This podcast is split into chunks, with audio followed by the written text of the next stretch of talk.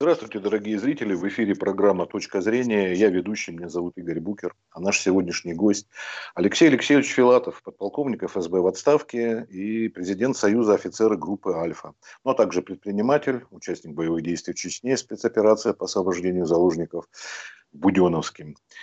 А был он еще, правда, владельцем сети ресторанов и фитнеса, теперь сказали, что уже не в деле. Вот. Ну, в общем, человек многогранный, плюс еще самое интересное, что это человек, который пишет тексты песен, патриотических песен, да, насколько я понимаю. То есть вы... Здравствуйте, дорогие слушатели, те, кто нас смотрит. На самом деле, вы оговорились, я не был э, не прошедшего времени хозяин э, сети ресторанов, на самом деле, четыре кафе, я бы так, даже их ресторанами не стал называть, потому что, не знаю, меня как-то с самого начала тянуло именно общепитом заниматься в спальных районах. А там, в общем, такие, как таковых ресторанов не получается. Это больше, в общем-то, такие кафе для обычных, для простых людей. А на самом деле было, было еще несколько бизнесов, потому что, в общем-то, когда я ушел в запас, мне было 38 лет, э, три высших образования, кандидатская степень по психологии. То есть, в принципе, в кандидатской я очень серьезно затрагивал э, вопросы, э, научные вопросы психологии управления, но, к сожалению, так скажем, востребован на службе не оказался, не оказался. И поэтому, выйдя в запас, э, получив первый раз пенсию, я, в общем-то, понял, что пенсии одной сыт не будешь. И, в общем-то, надо на полон сил, энергии, знаний, надо, в общем-то, что-то делать. И на самом деле многим, многим чем пытался заниматься, но самое любимое, вы знаете, у меня было, я всегда хотел сделать какое-нибудь производство. Мне вот, не знаю, почему-то хотелось вот именно там торговля, торговля, оно как-то все равно, вот даже с советских времен все-таки торгаш есть какое-то такое, вот, знаете, там. Ну, ресторанов вообще по моей молодости не было. Я помню, когда мне отец говорил, что он ездил в дом отдыха, а у меня был военнослужащим, вот. Что он ходил, ходит там ужинать в ресторане, для меня это вообще казалось каким-то сюрреализмом. Потому что, ну не знаю, в рестораны раньше люди ходили там раз в месяц, а некоторые несколько лет не ходили. Вот. А как бы торговля, она как-то все-таки торговля, вот, мне хотелось быть производственником. На самом деле, э, мне посчастливилось, в общем-то, во-первых, несколько пищевых производств открыть. Любимое мое было рыбное. рыбное. И даже помню, что в какой-то момент, э, вот как раз это на рубеже там 2007-2010 годов, по нек, нек, неким магазинам, неким магазинам развозилась селедка, ее между собой называли филатовской. Потому что я вот, честно сказать, очень глубоко проник в процесс солки. И вот если там каждый домохозяйке кажется, что это так просто взять селедку там в соль бросил, там вытащил через три дня, вот на тебе, милая. Нет, на самом деле селедку надо выбрать, селедку надо правильно солить, там где-то, может быть, что-то проколоть, в общем-то, правильно держать, правильно хранить потом. В общем-то, целая такая, такой полный производственный хороший цикл. Ну, кроме этого, коптили дорогие сорта рыб, по осетрину, э, семгу. Но, к сожалению, к сожалению, вот с любимым бизнесом, наверное, года три назад пришлось проститься. Э, и, наверное, прежде всего, конечно, связано это с конкуренцией, как, в общем-то, и по многим отраслям нашего уже ненародного хозяйства. К сожалению, во многих, во многих битвах побеждают крупнейшие. То есть у кого есть сети, у кого есть большие а деньги. А, а вот, Алексей Алексеевич, как раз и вопрос хотел. Вы, сеть ресторанов, все-таки сеть или просто это несколько ресторанов? Или вот сеть это, а, сеть почему? Потому что это есть общий бренд, называется это система питания. Сейчас практически осталось э, четыре с половиной кафе, ну четыре, будем так, половинка такая доживает свой век. Буквально в последние, наверное, два года три кафе пришлось за, закрыть закрыть, опять же, ну, по причине того, что большая конкуренция, в общем-то, честно сказать, уменьшение такой тяги, уменьшение у людей, в общем-то, денежных знаков, при этом цены на продукты питания, как бы что ни говорил, они здорово растут, и поэтому, хочешь ты не хочешь, но цены приходится в выходные увеличивать, и, ну, так скажем, население, все, все, все больше и больше количество населения отваливается от так скажем, времяпровождения в кафе, в ресторанах. Есть, конечно, какая-то золотая там богема, которая рвет там центральные рестораны города Москвы, к примеру, вот, не знаю, как в Петербурге. Но вот то, что касается там моих кафе, которые больше сейчас связаны все-таки со спальными районами, то ну, мы наблюдаем, что, в общем-то, все меньше и меньше банкетов, э, как-то свадьбы малочисленнее становятся. Эм, сейчас особенно, в общем-то, большая проблема связана с пандемией. пандемией. Мы очень много теряем из-за того, что нас закрывают в 23 часа. Многие, например, которые хотят там праздновать свадьбу, но они понимают, что гулянка начинается только, в общем-то, после 10.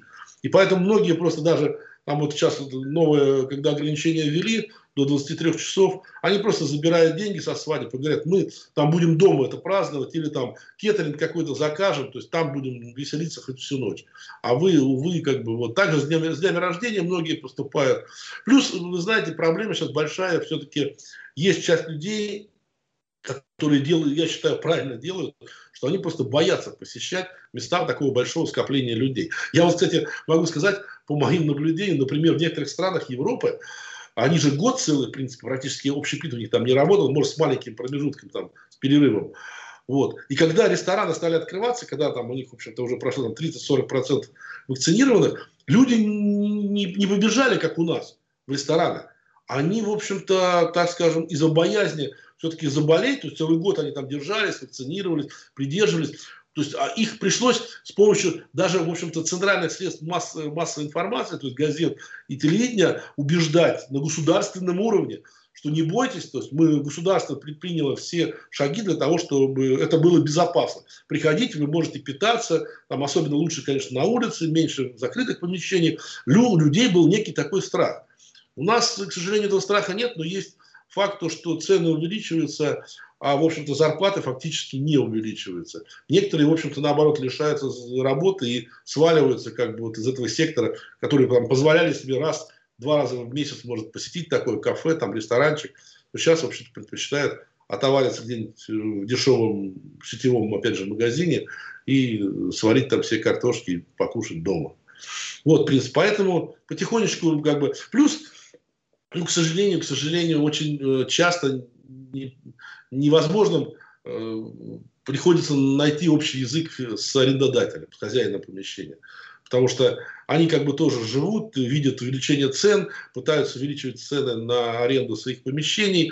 И, в общем-то, многие бизнесы просто не выдерживают там, э, скажем, какого-то увеличения любых расходов, будь то там на продукты питания или на аренду или там фонды заработной платы. И поэтому, в общем-то, ну, мы, мы видим, что вот в момент пандемии, ни для кого не секрет, порядка 30%, а, особенно таких вот эконом-класса кафе и ресторанов, они, в принципе, закрылись. Был, в принципе, у меня в управлении, в управлении. Мы когда говорим, что э, я собственник, ну, наверное, надо говорить таким, не совсем это так, я, в общем-то, занимался прежде всего управлением, ну, и по мере того, как, в общем-то, у меня получалось, я выкупал какой-то процент акций просто.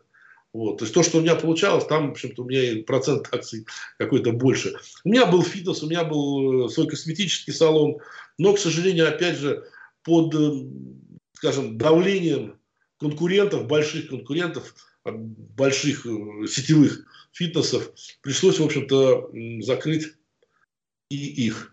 Был заводик небольшой по производству строительной пены в Бресте. Восемь лет, в общем-то, там я так позанимался как генеральный менеджер. Ну, в общем-то, удалось, так скажем, вывести на серьезный уровень производства. Но, опять же, понимая, что один в поле не воин, ну, не то, что пришлось, пришли купцы, так скажем, причем это иностранная корпорация, большая швейцарская, сделали хорошее предложение, и, в общем-то, я убедил всех э, партнеров продать и этот бизнес. Поэтому сейчас, в общем-то, так скажем, радуюсь тому, что есть. Но вы знаете, на самом деле, мне этот бизнес очень почему нравится. И я как-то с самого начала к нему приглядывался. Потому что, знаете, вот, наверное, редко с чем можно удовольствие сравнить, когда там какой-то твой знакомый или даже незнакомый человек – выходя там из твоего кафе, говорит, знаете, очень понравилось, было вот очень вкусно, очень хороший персонал, обученный, очень хорошо относится. Ну, вот посидели прям, на душе стало легче. Спасибо вам, в общем-то, за такую услугу.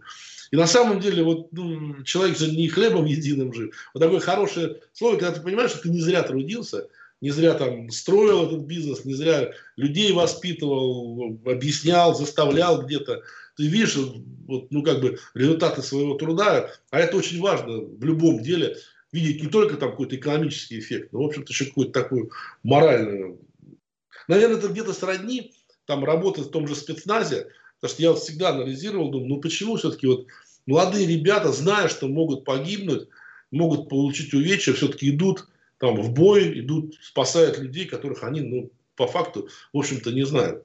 И опять же, вот дорогого стоят вот эти благодарные глаза людей, людей, которых ты в конце концов спас. У меня, например, вообще встреча через 20 лет была после Буденовской операции. Я приехал в Буденновск в очередной раз. Как раз стоял там возле одного окна больницы. И ко мне подошла женщина и говорит, вот вы знаете, я не знаю вот почему, но вы мне почему-то такой родной кажетесь. А почему вы стоите возле этого окна? Я говорю, вы знаете, вот оно было прямо перед моей вот огневой точкой. Я, говорю, вот в этом окне видел все лица там привязанных заложников. И вот я не знаю, у меня это окно, оно вот много лет не выходит. Я, оно мне снится, оно мне закрывает глаза, я его вижу. И она заплакала и говорит, вы знаете, вот я почему почувствовала, говорит, в этом окне была к решетке привязана я. Ну, вот, вот эти вот слезы благодарности за то, что, в общем-то, ну, я, по крайней мере, сделал все, чтобы не допустить, чтобы она погибла, и она осталась жива. Наверное, это вот, в принципе, сродни, наверное, в том числе и вот общепита. Деньги там зарабатываются небольшие, и там месяц на месяц не приходится, бывают месяцы реально убыточные, реально убыточные. Вот, например, как сейчас вот ситуация, когда такая жара, в общем-то, ну, чисто физиологически люди даже Алексей, есть... Не, не, не хочется вас перебивать, так интересно рассказывать, но все-таки, знаете, я думаю, что я не солгу, если большинство наших зрителей, они все равно, вот вы сами уже упомянули о своем прошлом, помимо того, что я вас представлял, вот совместить, вот э, вы э, начинали заниматься бизнесом, наверное, в конце 90-х, да, нулевые, вот а мы все по фильмам, ну, простые люди, которые не связаны ни э, с торгашами, так скажем, как вы сказали, ни со спецназом, они подумали, вы наверняка пришлось от мафии отбиваться, когда вы организовывали свое дело. Вы знаете, ну, во-первых, я начинал в начале 2000-х, э, слава богу, к этому времени все-таки такой переломный был момент. То есть я помню, конечно, начало 90-х, вот мне кажется, тогда, ну, по крайней мере, я это чувствовал, что на улице Э, правит беспредел. То есть нет силовиков, нет законов, есть понятия. И часто там воры решали, кому быть, кто прав, кто виноват. Вот. Но в этот период как бы я служил, воевал, и мне, в общем-то, некогда было заниматься бизнесом. Вот. Ну да, были какие-то, в общем-то, такие потуги, вот при, в моем как бы, случае, когда открывал какие-то кафе, но чаще всего, вы знаете, уже все-таки, наверное, не было такого чисто бандитского какого-то там наезда. Да, приходили контролирующие органы, да, в общем-то, так, знаете, так негласно как-то там что-то пытались вымогать, вот, ну, то есть что-то хотели, но, ну, не знаю, меня как-то вот Бог миловал, Бог миловал. Все вопросы мы, в общем-то, решали. Хотя, ну, честно сказать, можно было, пользуясь, наверное, своим статусом, например, статусом там, ну, не знаю, там, кого-то поймать за взятку, там, какие-нибудь миграционные службы, знаете, приходящие часто, там, ловящие всех, кто работает на кухне и проверяющие их там разрешение на работу, такое часто, в общем-то, бывало. Вот. Но вы знаете, ни разу в жизни не дошло до того, что вот каких-то вот таких вот таких серьезных каких-то вещей. Не знаю, может мне повезло, может быть, ну, просто приходящие какие-то курирующие органы обращали внимание на то, что перед ними не обычный какой-то коммерсант, а, в общем-то, человек, прошедший такую достаточно тяжелую дорогу. Ну, вы знаете, ну и жизнь меня, жизнь меня, и мое образование меня научило как-то э, постараться со всеми людьми договариваться. Знаете, я, как никто другой, могу честно сказать, что лучше худой мир, чем хорошая война. То есть я всегда считаю, что лучшая спецоперация – это закончившись на уровне переговоров, до, до выстрелов, там, до команды штурм и до каких-то, в общем-то, жестких действий. Ну, не знаю, вот мой такой настрой, он как-то всегда людей, которые хотели какой-то нанести урон или что-то поиметь с этого бизнеса, я как-то их ставил на место, их, я им объяснял, что не все измеряется там деньгами, своими интересами. Есть какие-то, ну, не знаю, вот Нет. тут мне напомнили кодекс Бусида, да, кодекс самураев японских, о том, что лучше всего эту катану не вынимать из ножен, да, а договориться. Ты обученный воин, ты умеешь многое, но вот, а вот что касается вообще вот это рыцарь без страха и упрека, вот самурай, да, вот мы знаем, это такие вот ну, картинки, сказки. А вот на самом деле вот боец или сотрудник Альфа, это вот, это вот как реальный человек, это кто?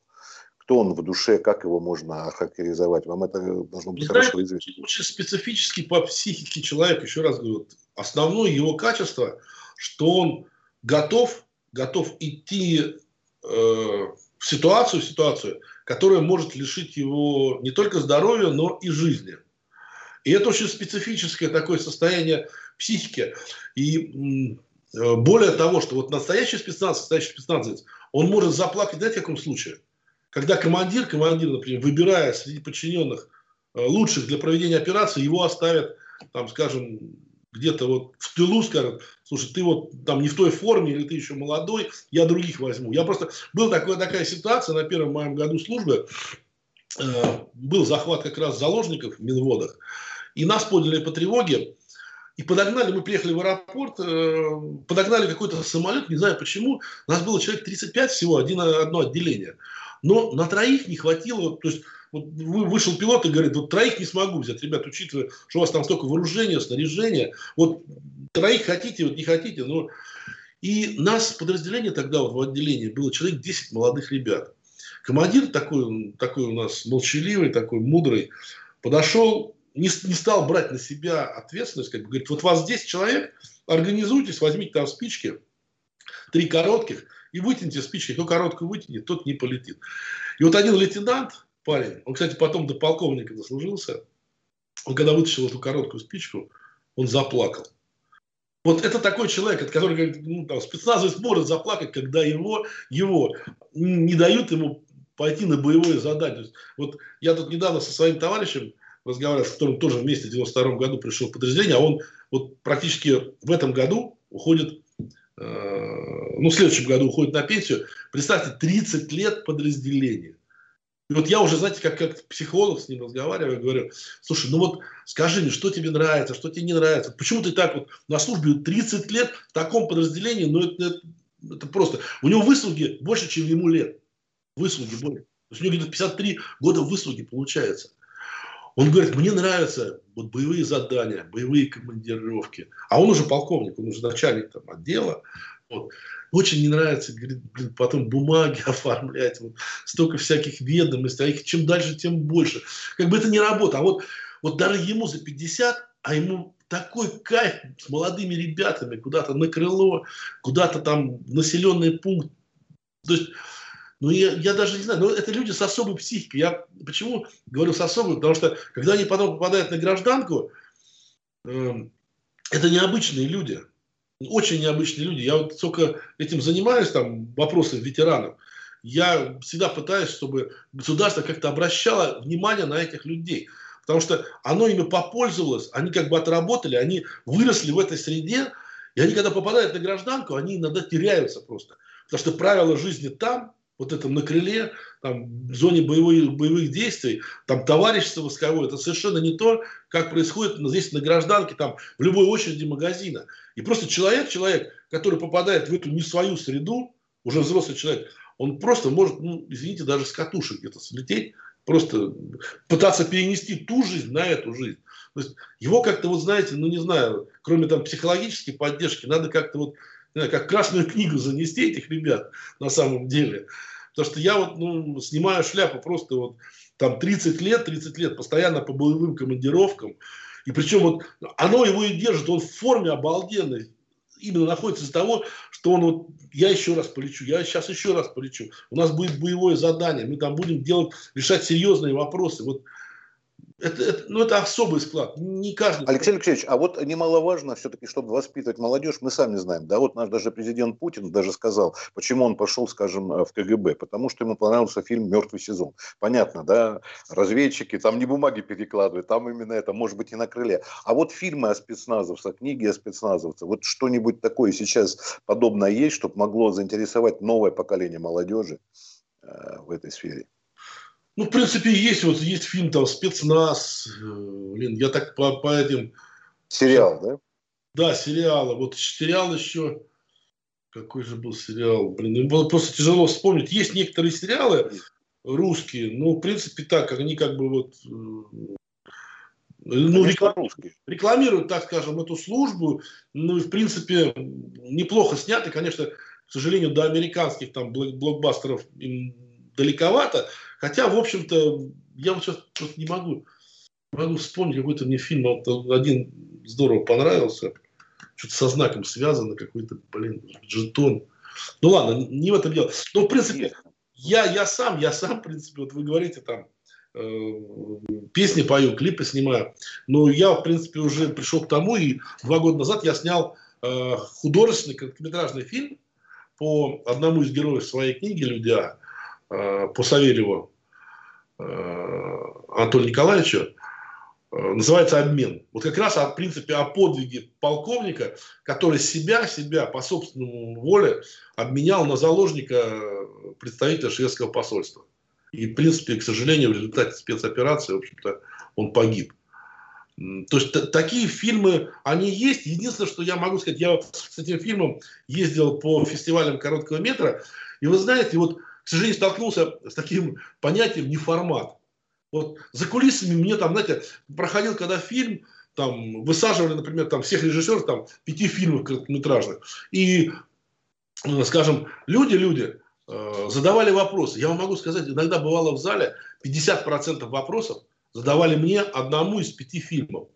То есть людям интересная была тема, интересная тема, но, к сожалению, к сожалению, востребованными на таких вот фестивалях становятся ну, фильмы больше все-таки легкие, комедийные такие, сатирические, знаете, вот такие какие-то вот. Я, нет, я с одной стороны понимаю, конечно, там не хватает людям, наверное, больше даже хорошего настроения, там, э, каких-то, какого-то веселья, вот. Но, к сожалению, я вот попал, попал, я понял, что фильм этот, к сожалению, не форматный. Хотя, говорю, за кулисами там ко мне подходили люди, знакомились и говорили, ну, просто здорово снято, здорово сыграно там. Хорошая режиссерская, операторская работа.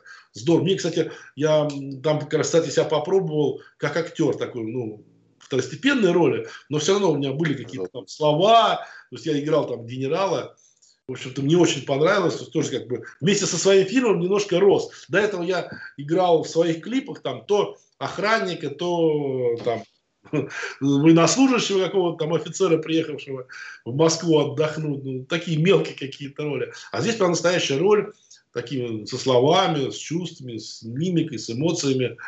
Эм, в принципе, я по своей книге как раз, а я написал уже три книги, «Крещенный небом», «Буденовский рубеж» и «Людя», по своей книге «Людя» поставил э, спектакль.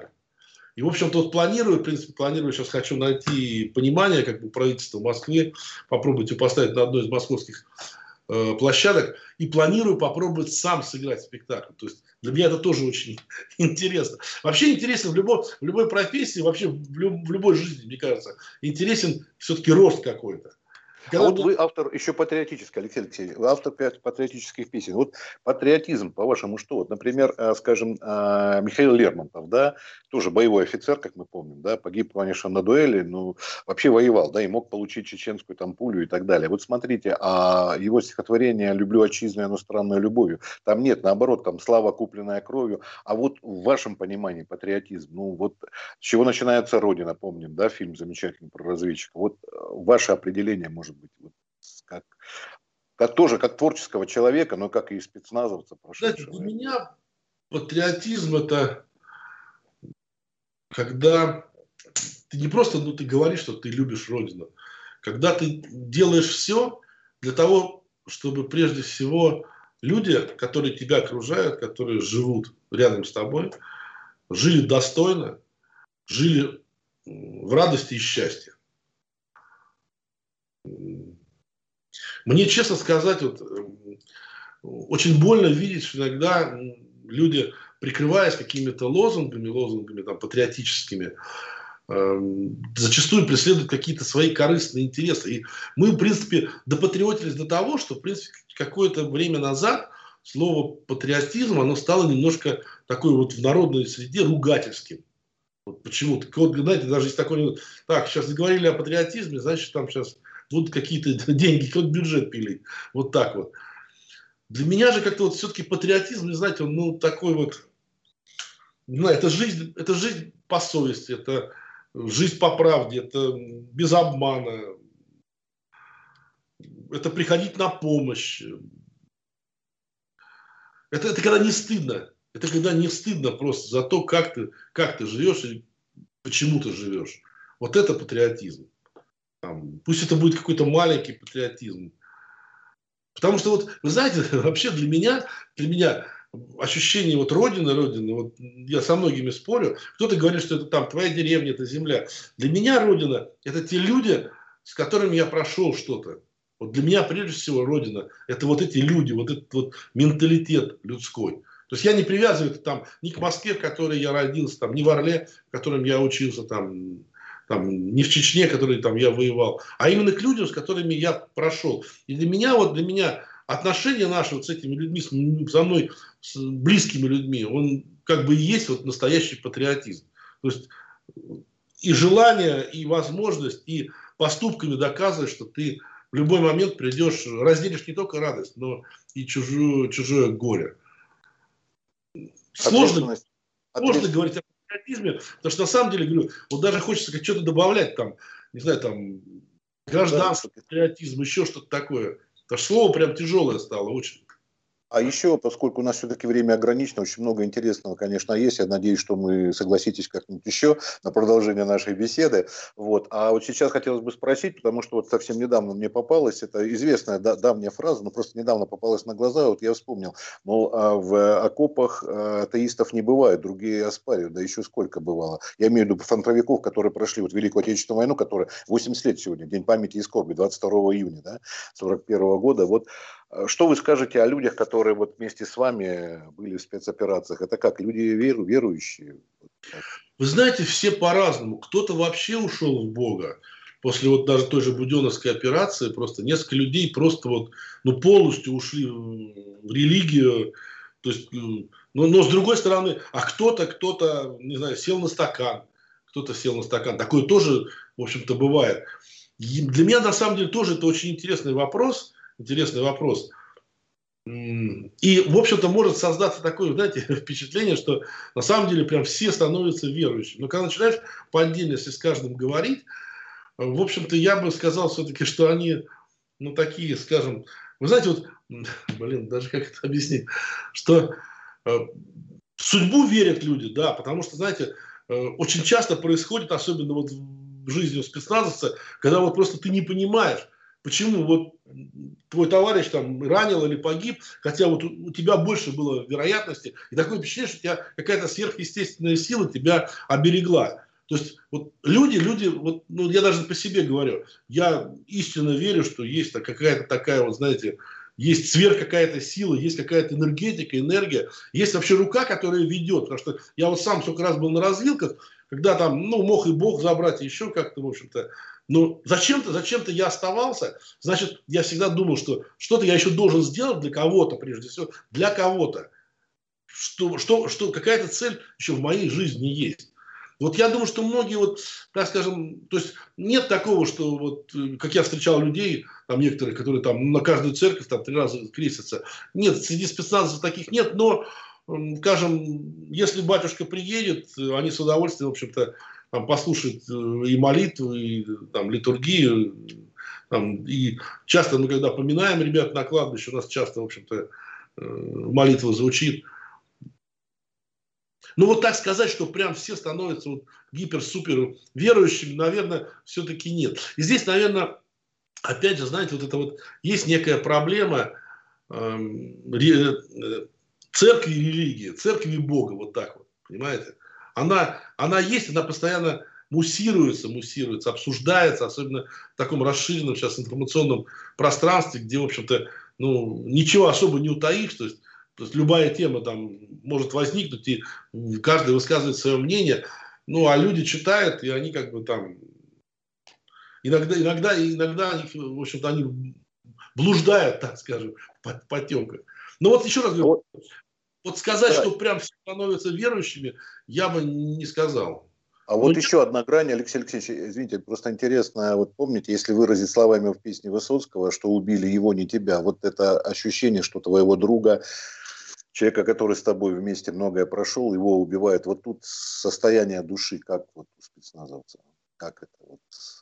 Я в свое время, когда готовил э, диссертацию, э, а диссертация была связана с проведением операции по освобождению заложников. Я проводил анкетирование, и я, вы знаете, был э, поражен, был поражен, что вот анкетируемые мои люди, они в первую проблему, которую они видели, они ставили увечья, собственные увечья, которые не дадут им завтра выполнять их боевую задачу. На второе место, на второе место ставили смерть друга, смерть друга. И только на третье, на третье место, на третье место ставили проблему собственной смерти. То есть она их не так волновала, как именно смерть друзей. И знаете, еще очень один интересный момент, тоже как психолог я наблюдал моменты в те, когда вот мы хороним своих товарищей, ну, как правило, молодого парня там до 30, там, и в районе 30 лет, стоят такие же молодые ребята, которые с ним там прошли несколько лет, разные, в общем-то, там боевые операции. И вы знаете, я пытался заглянуть каждому в глаза и понять, ну, есть хоть частичка какого-то страха. Все-таки вот убили его сегодня, но рядом же ты был. Ты, ты мог сейчас вот лежать на его месте. Вы знаете, нет страха. Нет страха и нет... Я ни разу не, не видел там, даже там, когда было там две-три смерти там одновременно, например, ну, как в том же Буденовске у нас было три смерти, я не видел, что там шквал рапортов, что вот все, мы там испугались, потому что нас может убить. Вы знаете, в глазах жесть, жесть, и желание, желание вернуться туда и отомстить. Вот, вот может, может быть, потому что еще относительно молодые люди, вот вы сказали, когда 50-летний хочет на крыло и полететь на боевую операцию, у него уже ответственность перед семьей, уже не просто перед родителями, но еще там своя семья появилась. А когда молодой, как-то вот, наверное, это немножко легче воспринимать. Вы знаете, да? ну, молодой 30 лет, он уже не такой молодой, во-первых. Во-вторых, да, военные, военные наши люди. Вот как я там женился в 21, 22 уже первый ребенок был. У нас многие в 30 лет уже двух, а то и трех детей имеют.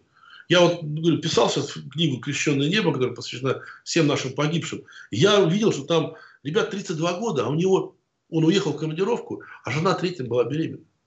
То есть, в принципе, они все уже как бы при хозяйстве, при женах, ну, не все, но 90%.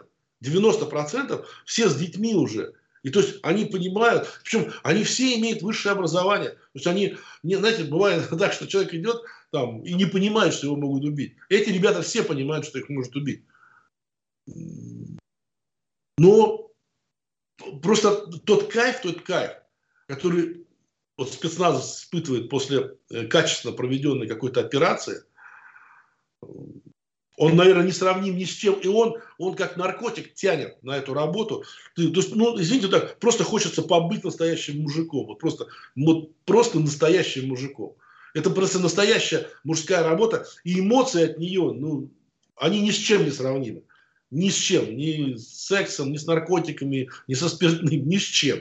Это вот такой, там, во время операции выброс адреналина, а после операции это ну, какая-то просто благость. Благость, вот это вот войсковая дружба, которая замешана в том числе там на крови, там, на смертях, она ни с чем не сравнится. То есть я служил в разных подразделениях, так, ну, мне уже довелось там, я не сразу попал в Альфу, и я вам могу сказать, что ну, такого, таких отношений, такой вот дружбы, опять же, из-за того, что ты выполняешь такую спецработу, связанную с риском для жизни, ну, нигде нет, нигде, уж тем более на гражданке. И это стоит, и люди поэтому, немножко втянувшись, то есть надо какой-то рубеж перейти, втянуться, потом выйти оттуда просто невозможно. Я видел, когда после 25 лет, ну, вы знаете, вот просто через колено человека выбрасывают с работы.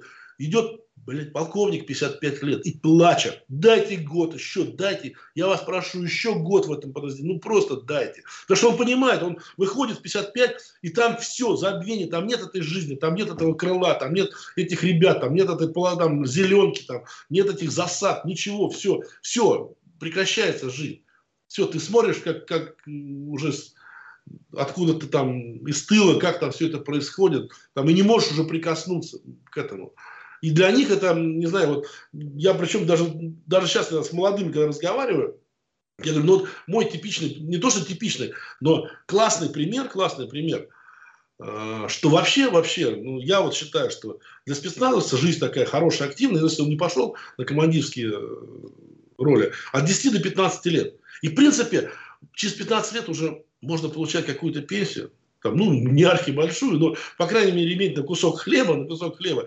Но ты еще молодой, здоровый, опытный парень, там, дисциплинированный, умеющий работать в коллективе. Ты можешь себя проявить где угодно и как угодно. Тебя, в принципе, хорошего человека с руками заберут в любую структуру. Ты можешь пойти и начать развиваться. То есть жизнь на этом не заканчивается. И с другой стороны, если ты этот рубеж переходишь, вот там тебе уже за 50, все, ты выходишь, ты все, жизнь-то, в принципе, ну, так скажем, она такая уже и подкончается немножко. Потому что тяжело уже обучаться какому-то новому ремеслу, что-то новое делать. А превращаться, только ты только вышел из боя там, и в 55 лет превращаться в пенсионера на лавке сидящего ну, невозможно. Поэтому жизнь, она достаточно короткая, но, еще раз говорю, не надо циклиться. И тому, кстати, примеры вот иностранные спецназы, я анализировал, например, там, в той же Америке. Там вообще через пять лет уже человек, который послужил в спецназе, считается ветераном. То есть, в принципе, уже какой-то соцпакет есть. Ну, ну, у нас, наверное, нет такой материальной возможности, скажем, через 5 лет человеку, ветерана. Ну, через 15 лет давать, например, вот спецназу, там, майору или полковнику какую-то возможность там, адаптироваться в гражданской жизни, там, найти себя уже в другой жизни, Говорю, это здорово. Вот, ну, мой, мой пример, там, там, черт с этими кафе, как бы, с этим бизнесом, но я нашел там себя в творчестве. Там, сначала спел одну песню, там, потом записал клип, потом э, написал книгу, снял фильм, сейчас поставил спектакль, сейчас хочу играть, там, масса еще планов, пишу там очередную книгу, хочу сериал снять чтобы такой, чтобы прям вот забойный был сериал, понимаете, то есть изучаю какие-то новые, новые вещи, знакомлюсь с новыми людьми, с молодежью, то есть изучаю вот эти, ну, совершенно мне незнакомые правила какого-то ремесла, там, того же продюсерства, там, сценарных там, вопросов, режиссерских каких-то проблем, там, уже как оператор где-то подсматриваю. Но это, это здорово, в общем-то, здорово. Алексей Алексеевич, а вот, кстати, молодежь, которая сейчас приходит на место, естественно, понятно, да, обновляется, молодежь приходит в Альфа. Как вот вы считаете? Обычно старики любят ворчат. Вот, молодежь не там, мы были круче, мы были лучше. Вот вы как оцениваете? Объективно, если можно, без... Ну, во-первых, другие. Совершенно другие. У меня просто пятеро детей – и они, ну, можно сказать, что трех поколений. Там мне старшему 34, средним там по 20, а младшим там 10-11. То есть, как бы, тут получается так, три десятилетия таких, три. Ну, да, они да. Совершенно, совершенно разные люди. Также и молодежь, которая пришла, да, они другие. И кто-то, в общем-то, бездумно может там ворчать, что они не такие, отношения у них там какие-то. Но, во-первых, я могу честно сказать, что это люди более подготовленные, чем мы. Вот просто более подготовлены. Они специфически подготовлены. Потому что, ну, так скажем, я вот честно скажу, я когда пришел в 92 году в подразделение, я практически был мастером спорта по военно-прикладному многоборью. В общем-то, прыгал, бегал, плавал, стрелял, рукопашным боем занимался. Я пришел, помню, и меня поразило, в комнате у командира висит ведомость, ведомость, и там бег там 10 тысяч метров, бег 3 тысячи метров, там, челночный бег там 100 метров, там, что-то так, какая-то там подъем гири, блин. Я говорю, подождите, вот я там в спецназ пришел, там, там, там стрельба, там, там 10 патронов по зеленой мишени, там. Я говорю, я в спецназ пришел, здесь же что-то такое другое должно быть. И, в общем-то, ну, на моих глазах, на моих глазах, в общем-то, надо еще понять то время, как раз развал СССР, на рождение России, такой, формировалась такой, понимаете, новая, новая школа. Причем как раз вот я попал э, в начале 90-х, это такое начало разгула терроризма. То есть вот эти вот там 95-й э, Буденновск, там 2002-й э, Нордост и потом 4-й Беслан. То есть такой терроризм, которого не было ни в России до этого, ни в мире вообще. В мире так и не было такого э, терроризма. И мы столкнулись с такими проблемами, которые вынужденно нас толкали на новые методики э, подготовки, новые требования к людям.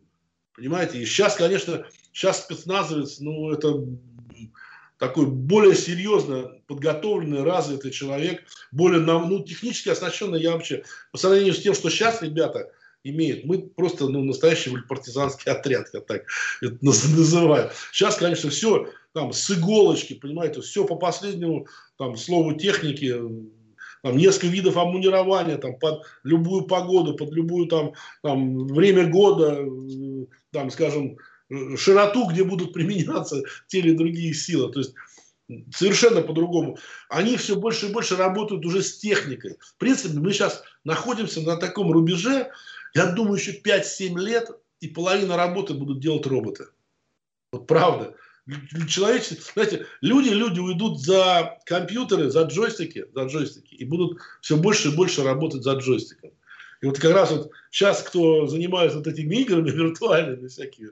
Искусственный кажется, интеллект, да? Скоро вот они востребованы будут спецназа, потому что, в общем, даже уже фильмы такие есть, фильмы. Я очень с большим любопытством про разведку смотрю фильмы, все военные фильмы.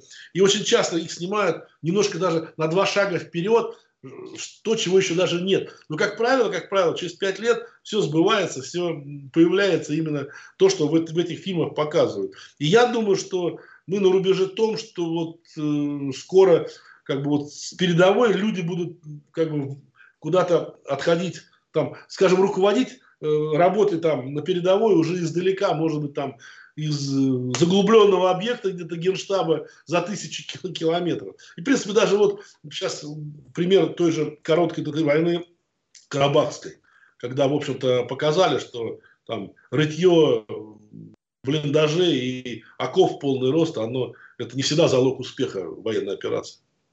Да, Алексей Алексеевич, большое спасибо. Благодарим за очень интересную беседу. Надеемся на продолжение в скором времени. Как сказать, часть вторая. Всего доброго, успехов вам, здоровья и удачи. До свидания.